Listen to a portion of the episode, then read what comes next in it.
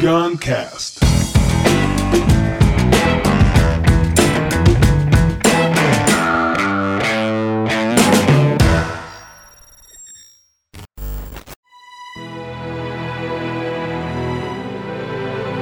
O nome do episódio vai ser Como assim diretor de propósito?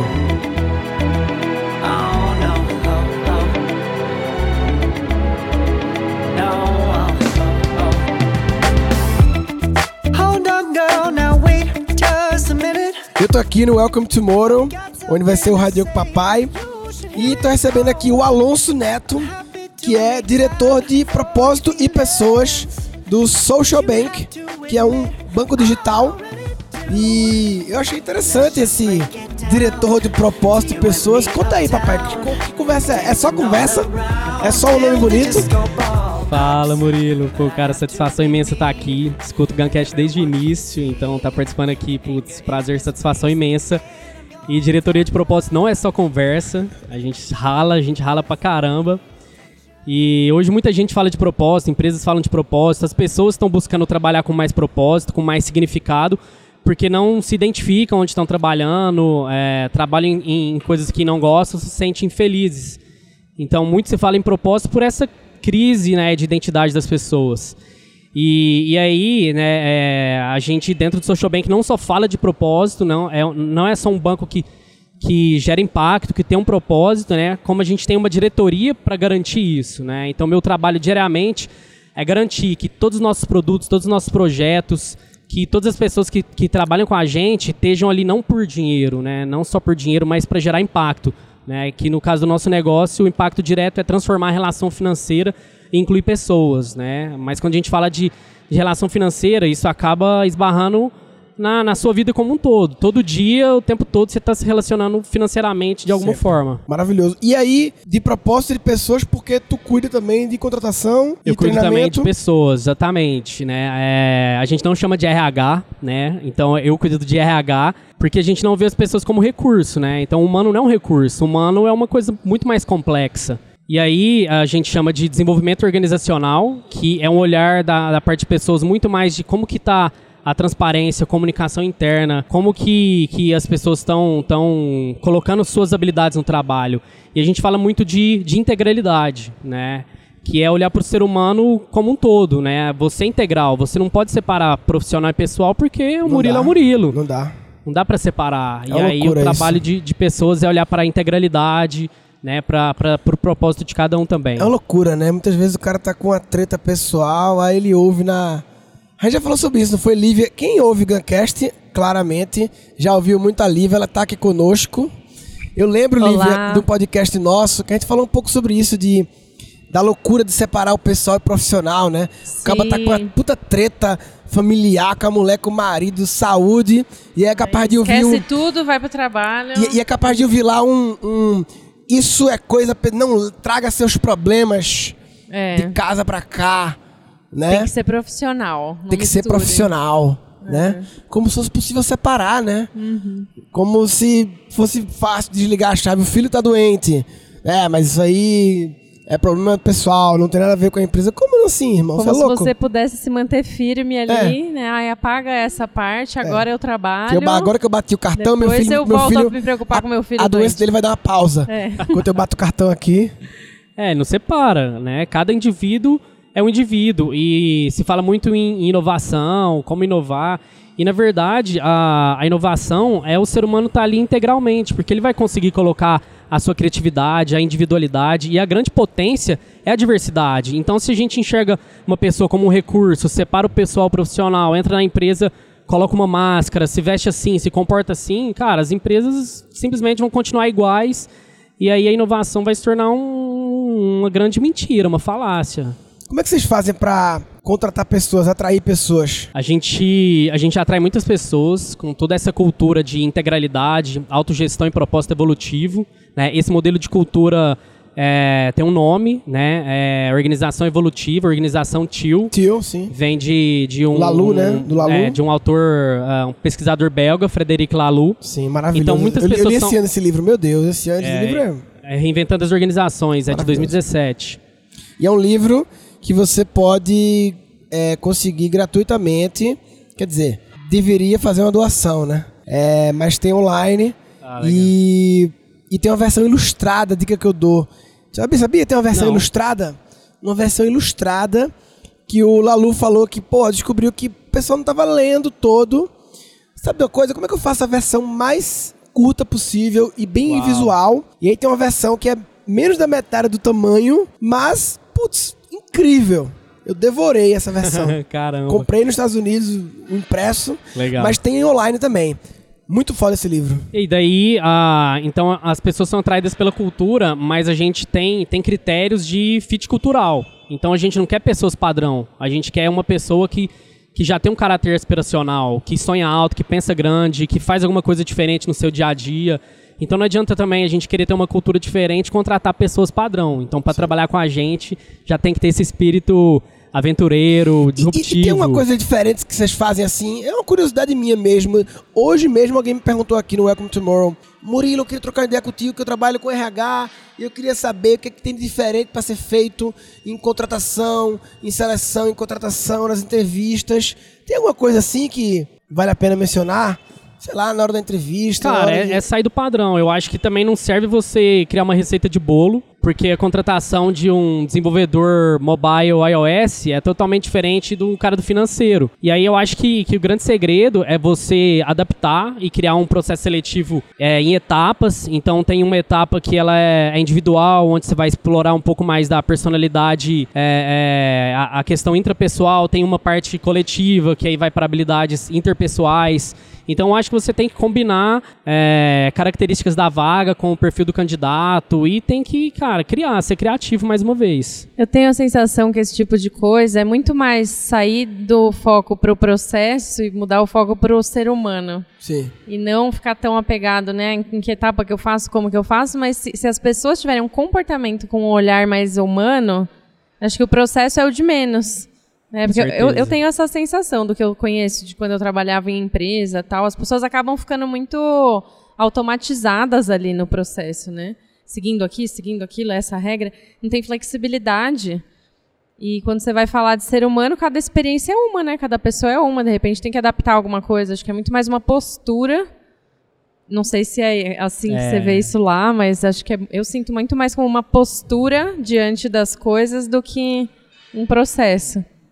Com certeza. O que, que o Social Bank tem diferente de outros bancos digitais? A gente tem muito banco digital hoje no Brasil, né? é, com propostas de valor, eu vou dizer semelhantes, tá? Que foca basicamente em redução de taxa. Beleza, experiência do usuário, ok. O que a gente tem de mais diferente é o propósito, né? Então o Social Bank já nasceu com o DNA de, de transformar a relação financeira. né? então a gente permite que você se relacione financeiramente com qualquer pessoa dentro da sua lista de contatos fazendo pagamentos, recebimentos e empréstimo entre pessoas. Então a gente foi primeiro a, a lançar uma plataforma de empréstimos totalmente peer-to-peer. Isso foi lá em 2017. Uau! E aí a gente ficou super conhecido como Uber dos bancos, Tinder dos empréstimos. Mas era a marca Social Bank? Sim, Social Bank, exatamente. É, tem muita matéria nossa, a gente saiu no exame, é, o, o Sr. Carlos Wizard, né, bem conhecido, E, ele e deu o muita empréstimo entrevista. peer-to-peer, ele, ele tá. A a questão legisla Legal. legal tá, tá, tá tudo certo? Como é que funciona esse Hoje sim, peer-to-peer? hoje sim. Em abril de 2018, o Banco Central lançou uma resolução é, regulamentando não só esse mercado de empréstimo de pessoas, mas o mercado de fintechs. né? A gente viu um boom de fintechs no Brasil 2017, 2018 e estava meio no limbo regulatório. E aí o Banco Central veio e regulou. E o mais legal é que a gente lançou antes do regulatório, porque a gente viu essa demanda. Cara, por que, que só banco pode emprestar dinheiro? Se eu tenho dinheiro parado e a Lívia tá precisando para pagar, sei lá, um tratamento para a mãe dela, por que, que eu não posso emprestar dinheiro para ela? E na verdade as pessoas emprestam muita grana entre si, só que fica no informal. Sim. Né? E isso gera um problema para as partes, porque a pessoa não paga, perde a amizade. E aí o que a gente fez foi simplesmente colocar isso numa plataforma digital. A gente né, entrega um contrato para vocês e vocês negociam diretamente, taxa, juros. E o Social Bank não ganha nada. A gente simplesmente dá a plataforma e permite que as pessoas se conectem. Que então legal. é uma quebra de paradigma bem grande. Né? É um- é E como é que o quebra. Social Bank ganha dinheiro? Como é que ele se mantém? Daí a gente ganha dinheiro é, basicamente de três formas. Primeiro é quando você utiliza o seu cartão no mercado, né? Então tem aquela taxa da maquininha que o estabelecimento paga. E a gente ganha com a, com a tarifa TED e TED Doc e SAC. Então a gente trabalha com tarifas bem redu reduzidas dos bancos tradicionais, mas a gente precisa também cobrar para se manter. Eu acredito que o modelo que muitos bancos digitais oferecem hoje de isenção total de taxas não é sustentável, porque em algum lugar essa conta tem que ser paga. Então ela não é sustentável e nem durável. Então é legal que a gente está no momento de evolução dessa experiência bancária mas eu acho que a gente precisa pensar além e, e pensar um novo modelo, né? Então é isso que a gente está propondo. Qual é o terceiro modelo? O primeiro é a, a comissão taxa, do cartão, as cartão, taxas e o terceiro. TED e saque. Ah, então você tá. pode realizar saque em qualquer lotérica ou caixa 24 horas. Você não empresta dinheiro? A gente não empresta. A gente não, não empresta. empresta? ainda não. A gente está ressignificando essa, essa relação, a forma de você usar dinheiro do banco. E a gente está se inspirando em um, em um conceito de um banco holandês, inclusive semana passada eu estava lá, que é o Triodos Bank, que é um banco que 100% do capital dele está aplicado em projetos ou de energias renováveis, projetos de sustentabilidade ou alimentação orgânica. Então, é, você sabe onde o dinheiro está aplicado, porque eles divulgam onde o dinheiro está emprestado. E aí é, é interessante Uau, que, aí é outro que jogo, a questão né? é o seguinte, Murilo, quando o seu dinheiro está no banco, seu dinheiro está no banco, esse dinheiro é seu ou é do banco? De quem? Eu acho que é meu, E mas... agora? Você acha que é seu, só que o banco tá ganhando dinheiro com o seu dinheiro. Sim, claro. Então ele passa a não ser seu mais. Não, e o meu dinheiro pode estar indo, nunca pensei muito nisso, meu dinheiro pode estar indo pra, pra Coisas, que não são né? compatíveis Coisas- com o que você é. acredita, né? Financiar a indústria de arma, É. tráfico, pagar político. É. Então a gente não sabe. Então hoje o que a gente está olhando é para esse modelo é, do Triodos Bank, que é um banco holandês, que tem uma aliança global de bancos éticos no mundo. No Brasil não tem nenhum. Então a gente está se propondo a, a trazer esse conceito para o Brasil. Nossa, que incrível. Uau, hein? É, se eu soubesse, já tinha feito a Bancos minha éticos. conta aí, né? Bancos éticos, essa- essas duas palavras aí... É, então, é uma quebra muito grande de paradigma mesmo, né? De cultural, assim, da... É, e a gente fala. é, o dinheiro ele, ele é uma energia, o dinheiro é um É fluxo. energia. Então, de que Total. forma que o nosso dinheiro está fluindo? O que, que adianta seu dinheiro ficar parado no banco se tem um monte de gente precisando para fazer atividades empreendedoras, o que seja? E aí, a gente permitindo que você empreste dinheiro para qualquer pessoa. Eu já emprestei dinheiro para um cara no Acre.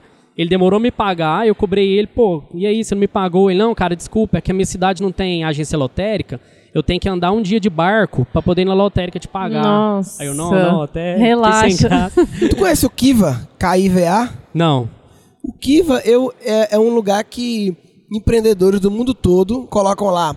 Eu estou precisando de 100 dólares para poder abastecer meu estoque de frutas Legal. para minha mercearia. E aí você dá os 100 dólares, o cara compra as frutas, vende as frutas e ele paga. Olha só, perfeito. Não, E aí, e, aí, assim, ele, o Kiva diz assim, não responsabilizamos que você vai receber seu dinheiro. But as estatísticas mostram que 96% recebe.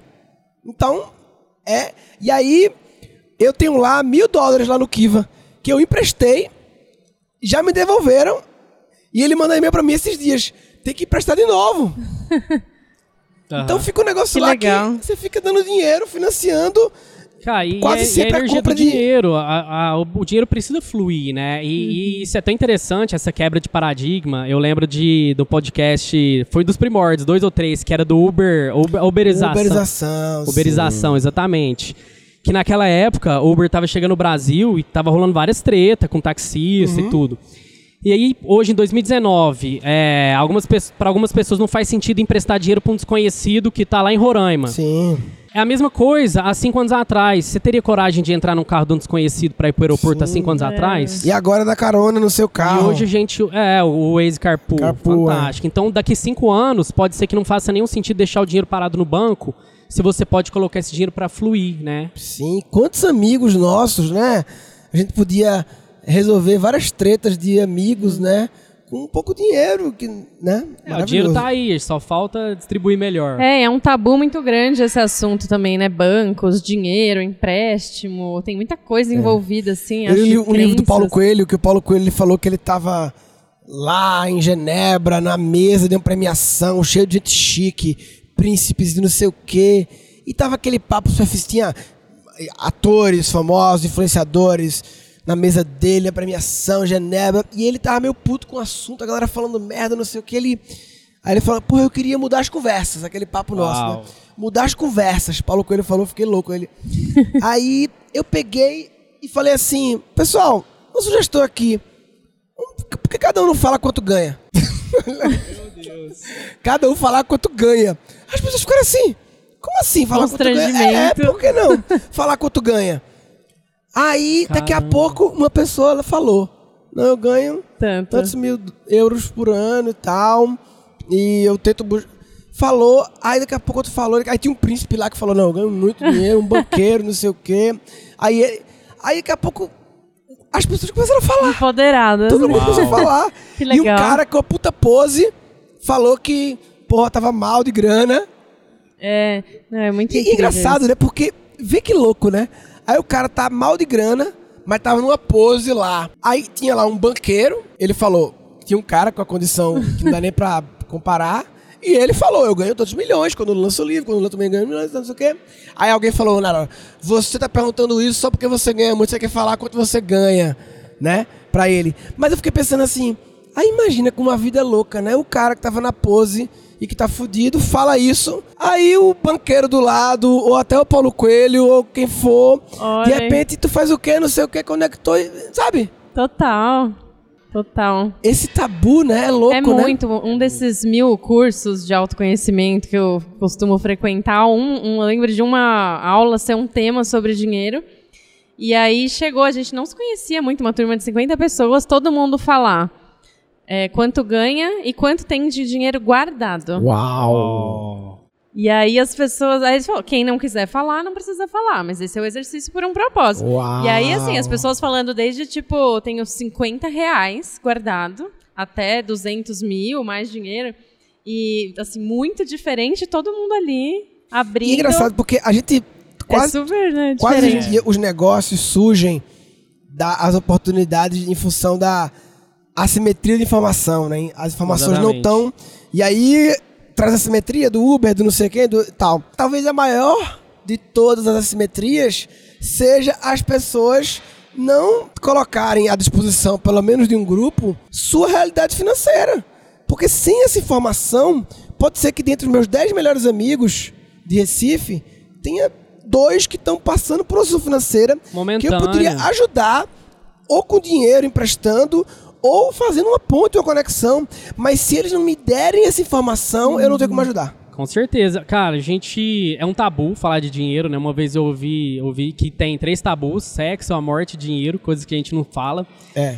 E toda a indústria dos bancos Sexo contribui pra dinheiro. gente não falar também de dinheiro, então quanto uhum. ganha, quanto você tem. Foi legal que a gente citou aqui esses exemplos. E, e cara, o dinheiro precisa fluir, então é, é, o próprio banco, ele dificulta você ter acesso ao seu próprio dinheiro, você não tem autonomia, você precisa pagar para usar, se sua conta é negativa, você não sabe quanto vai te cobrar de juros. Então essa indústria quer manter o status quo, né? A gente vive hoje num país que tem uma das maiores concentrações bancárias no mundo, 90% do dinheiro está na mão de cinco bancos. Em economias como Japão e Estados Unidos, esse número é 10%. E os lucros dos bancos É, os lucros dos bancos exorbitantes. E aí loucamente. o custo do dinheiro fica, fica muito alto. Então, é muito a, discrepante, né? É, tudo. na verdade é uma mudança cultural. A gente está falando da Lala Denzelin agora. Ela fala que a gente tem as tecnologias, mas não tem a cultura. Né? Então a gente tem super tecnologias disruptivas, mas culturalmente a gente ainda não evoluiu alguns pontos. E um ponto é o dinheiro. Né? Então se a gente tem mais autonomia, tem mais transparência, passa a falar sobre isso, a gente talvez consiga dar soluções para N questões sociais que tem aí. A gente poderia solucionar isso de uma forma muito uhum. mais fácil. Eu acho incrível esse movimento assim de falam, né, o, o mundo está mudando mais rápido do que estava antes, e de fato a gente vê isso acontecendo, né, há, sei lá, dois anos atrás. Eu nem cogitava, ah, vou ter uma conta digital, um negócio, imagina, não é seguro altos preconceitos, assim, agora tá, de repente, da noite pro dia, tá todo mundo falando sobre isso, tá mudando essa relação, uma coisa muito mais próxima, né? Eu acho que tem muito a ver com conexão e, e tudo isso que a gente tem falado. E o diferencial dos, dos bancos digitais, muitas vezes, é atendimento humanizado. Em que, em que momento a humanidade estava que humanizar virou a grande virou... diferenciação? É, é louco. É a prova do estado de desumanização que estávamos é, inclusive assim, não, hospital com atendimento humanizado. Caralho, não é era o hospital, mínimo, não né, era humanizado, deveria? não, velho. Parto humanizado, é. atendimento humanizado. É, não, é surreal, né? Listen to me. I've tried so many times to tell you. Maravilha. Alonso, alguma manifestação final aí que você quer fazer? Cara, queria agradecer a oportunidade de estar aqui, né? É, te sigo aí há cinco anos, então tenho esse mindset da criatividade. E sou da turma 10, então hoje vivo uma vida criativa, todo mundo me chama de louco. Mas, cara, acho que, que a gente tá com o olhar ligado, os inputs estão aí, né? E uma coisa que você tem falado muito que é coragem, amor. E eu, como diretor de pessoas, hoje tenho uma preocupação muito grande com a galera que foi falado hoje também aqui no Welcome Tomorrow, a questão do burnout. Então todo mundo tá na correria, na pressa, não para. E cara, a saúde mental tá em viver a presença, viver o presente, viver o momento. E aí só a gente na presença consegue ouvir a intuição, né? Se conectar com, a, com o coração, com as ideias. Então acho que presença é, é fundamental para ativar a criatividade, intuição e precisa de coragem para a gente poder seguir essa vida criativa. Arrasou. Sucesso. Lívia, você. Manifestação, alguma manifestação final? Eu acho que é isso, pessoal. Hoje a gente tá aqui no evento e o pessoal tá né, compartilhando muita coisa legal, muita coisa diferente. E cada vez mais eu fico olhando para isso de ser mais humano, né? Essa coisa, acho que tem tudo a ver com criatividade, tem tudo a ver com o futuro, é tudo com mais conexão, tudo com mais é, informalidade. Acho que a gente está é, informalizando relações que precisam ser mais humanas. Tirando da forma, né? Porque É, formal tá na forma, né? exatamente. Informal é E tirando da aí forma. a gente vê esse monte de casos, esse monte de gente fazendo coisas tão diferentes e trazendo inovação para contextos que são super tradicionais. Então, sei, sentimento muito bom hoje de ouvir tantas histórias. Então, se você tá com uma treta de dinheiro e não tá manifestando pra ninguém, vai ser difícil receber ajuda. Você está de brincadeira na tomateira. Tá de brincadeira na tomateira. Neste episódio foram capturados dois insights. Que é olhar para o ser humano como um todo, né? Você é integral, você não pode separar profissional e pessoal porque o Murilo dá. é o Murilo. Não dá. Então, se a gente enxerga uma pessoa como um recurso, separa o pessoal profissional, entra na empresa, coloca uma máscara, se veste assim, se comporta assim, cara, as empresas simplesmente vão continuar iguais e aí a inovação vai se tornar um- uma grande mentira, uma falácia. Me